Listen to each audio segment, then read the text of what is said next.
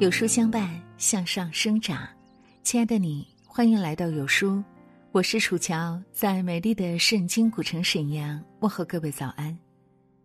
今天要和你分享的文章题目是：真正成熟的人从三个失去开始。如果你喜欢这篇文章，请记得为我们点亮再看，一起来听。三毛曾经说过：“成熟。”不是为了走向复杂，而是为了抵达天真。那些真正成熟的人，大多都是活得非常真实，他们不必掩饰什么，因为他们的内心是从容不迫的。成长是每个人的必修课，不同的只是时间问题。有的人二十岁就修完此课程，而有的人。到老都未必明白这节课对人生的意义。当一个人开始变得成熟，那么他的人生已经开始迈向崭新的旅途。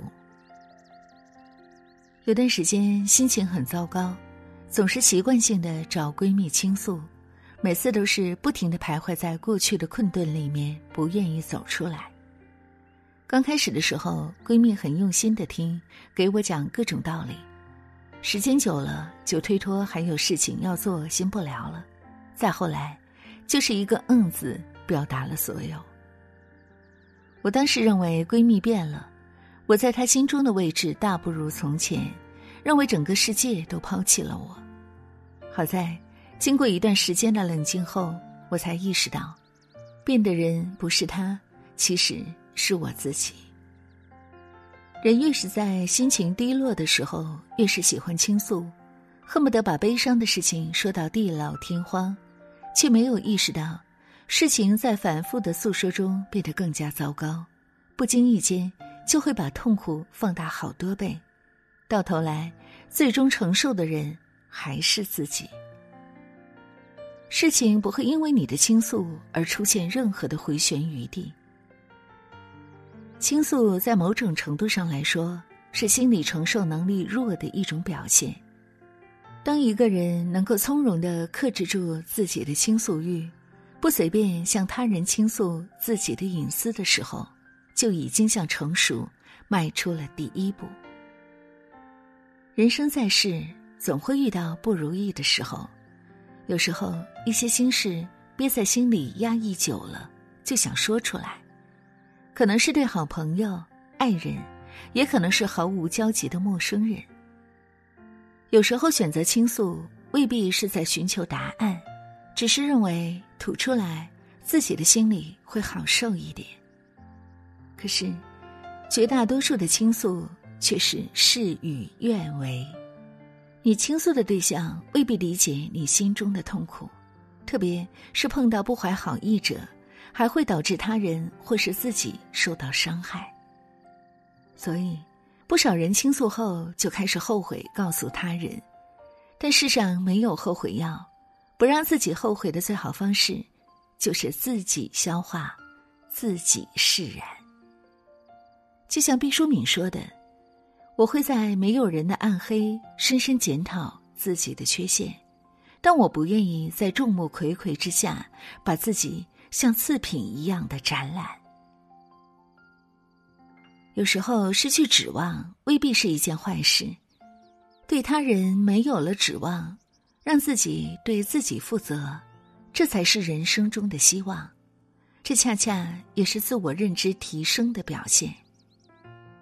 不少人的内心其实都存在依赖感，依赖亲人，依赖朋友，希望有人为自己操心。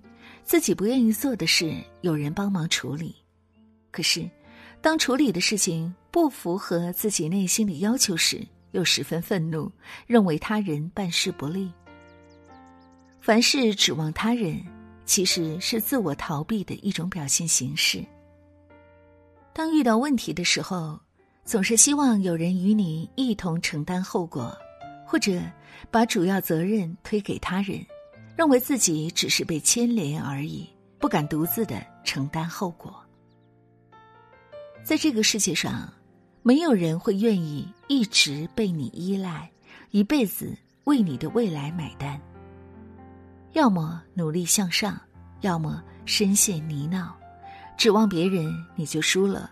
这就是生活。每个人都是一个独立的个体，都有自己独立的思想。我们无法左右他人的想法，但是我们可以掌握自己的命运。靠山山会倒，靠人人会跑。有事自己扛，有苦自己尝。凡事只有自己经历过，才是真正的成长。发脾气是一个人的本能，控制住脾气才是一个人的本事。一个能够控制住自己脾气的人，必定可以掌控自己的人生。知乎上有人提问：家里人脾气暴躁是种什么样的体验？有人回答：每天活在胆战心惊中，可能前一秒还在跟你有说有笑。下一秒，巴掌已经悬在空中等着你了。不知道家里人的脾气何时会爆发，从小就只能谨慎行事，少说话，多做事。好在现在自己长大了，父母也随着年龄的增长，性格温和了许多，家里又慢慢恢复了有说有笑的日子。想必每天处在这种高度紧张家庭中，孩子的内心多少会有些影响。长大后很可能成为讨好型人格或者性格懦弱的人。他们不敢犯错，害怕听到争吵声，学会用沉默去处理事情。有多少时刻，当发完脾气后回想起来，才意识到其实也没必要发那么大的脾气，也不是什么原则性的问题。可是，为什么当时就是控制不住自己的脾气呢？人们常说，越有本事的人脾气越小，越没本事的人脾气越大。从一个人的脾气就可以看出一个人一生的命运。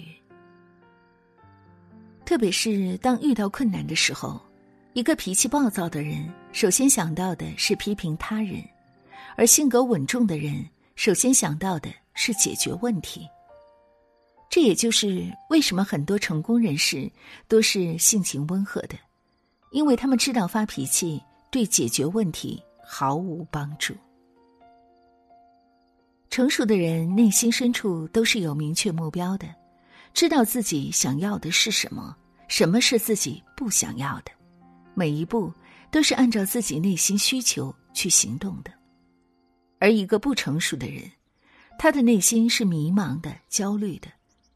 他不知道自己明天将何去何从，也不知道自己真正想要的是什么，经常毫无目的的寻找着能够容下自己的一席之地，或是模仿着他人的脚步去走自己的人生。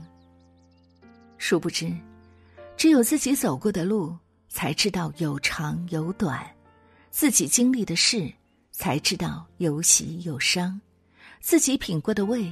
才知道有色有凉，自己教过的人才知道有阳有狼。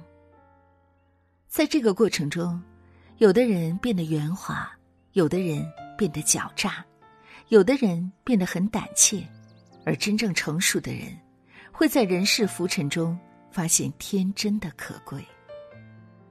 这种天真，是一种超然物外的处世之道。